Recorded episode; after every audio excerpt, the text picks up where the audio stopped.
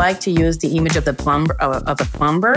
So let's say, for example, the family comes to a faucet problem. We will look at the entire plumbing structure in the house, and we say to ourselves, "Oh, maybe uh, you know it's here it is. You know, it's going badly. So this is the child having problem. But basically, it's the pipe uh, on the single floor that is blocked. So there may be something that the child expresses, but he expresses it for all the functioning of the family. I've heard that your um, waiting list is not that long. Is that true? Yeah, it's true. Um, it would depend of the sector and the number of employee employees, uh, but usually we're able to provide the services uh, within three to four months. The medication, it's not gonna heal you. There, you will have to and you have to help yourself. Like you have to go see psychologists or things like that um, to be better. I think that's really what I've learned and still doing today.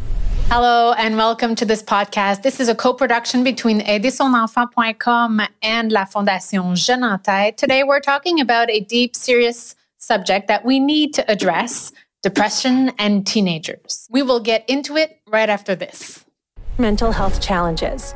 For over 20 years now, La Fondation Jeunes en Tête has offered mental health awareness workshops all over Quebec's high schools. La Fondation now offers mental health kits for families, youth, and school staff. Free, simple, and lively scientifically validated content to reduce psychological distress. To find out more, go to fondationjeuneentête.org.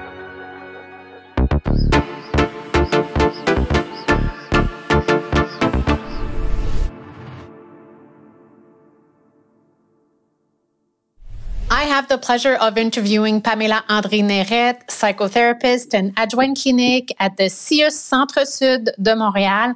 Paméla-Andrée, thank you so much for being here and speaking uh, with me about this subject. My pleasure. Uh, Pamela, can you tell me how would you define depression? Well, depression is a mental disorder that manifests itself through different symptoms. Um, the general threat is depressed mood, as we know, deep sadness, and also loss of uh, interest uh, in all or nearly all uh, activities uh, of uh, teenagers.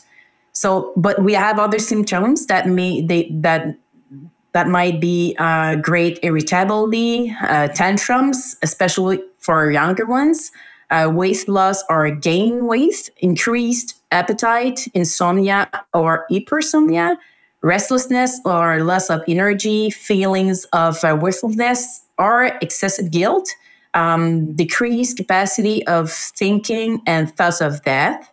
Mm. Um, what we call, yeah, suicidal, suicidal ideation, or it yeah. might even go as uh, as far as a suicide attempt. There is a very uh, important comorbid- comorbidity between depression and anxiety, but yes, depression can present itself by itself, but usually we have, you know, anxiety that is on board as well. How long do we need to see these factors um, in our teen's life before we should be alerted?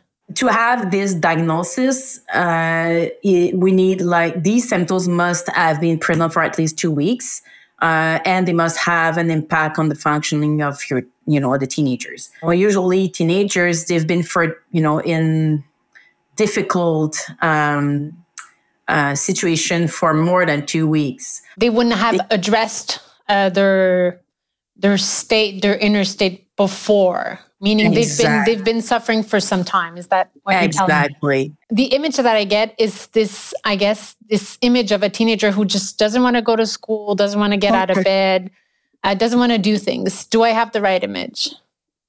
Exactly. All right. Exactly. And Sometimes if he does it, he's going to do it, but with so much distress, with oh. so much efforts. Effort, you know, right. that this is where we are talking about the functioning is really it's it's so difficult. And what would you say would be the main difference between the adolescence crisis and depression? A good question. I have to say first that most teenagers are fine. Oh. Uh, what is typical in adolescence is the need to get away from parents, be with friends, uh, identity exploration, self discovery, uh, outside the family cocoon. Um, so adolescence is generally a very flourishing period for uh, full of ideas, full of creativity, but it's also an intense developmental developmental stage, which allows the discovery of one's identity, identity, personality, strengths, limits. Mm-hmm. Uh, and in all of this, yes, there's a reactivity. There might be a reactivity to parents. Uh, so there can be, you know, great irritability, tougher communication with parents, an attempt sometimes to claim more autonomy and power. But, you know, it's not because, uh, you know, you're teenagers that you will have this crisis. And, mm-hmm. and, and there's no connection with necessarily with, you know, adolescence and being depressed uh, and in distress. No way, you know. And what would you say is the difference between being depressed and having a depression? Is it like the length or the gravity of the symptoms or the difference mainly is between the, the severity is based on the number of criteria uh, right. the severity of the symptoms as you said and the degree of impairment of in the functioning of the team. we see you know athletic kids who no longer want to go for the practice the sport so there's an inability to be in action and an alteration that is very, very clear in the functioning of the young person. If your teenager has a depression, do you think it would it will follow him all of his life? No, no, no, no. The way I work is I'm trying to see it as an occasion also for the teenagers and also for the family to change, you know, decrease, for example, some of the risk factors, change, you know, the things in, in that environment that, you know, lead the teenager through depression.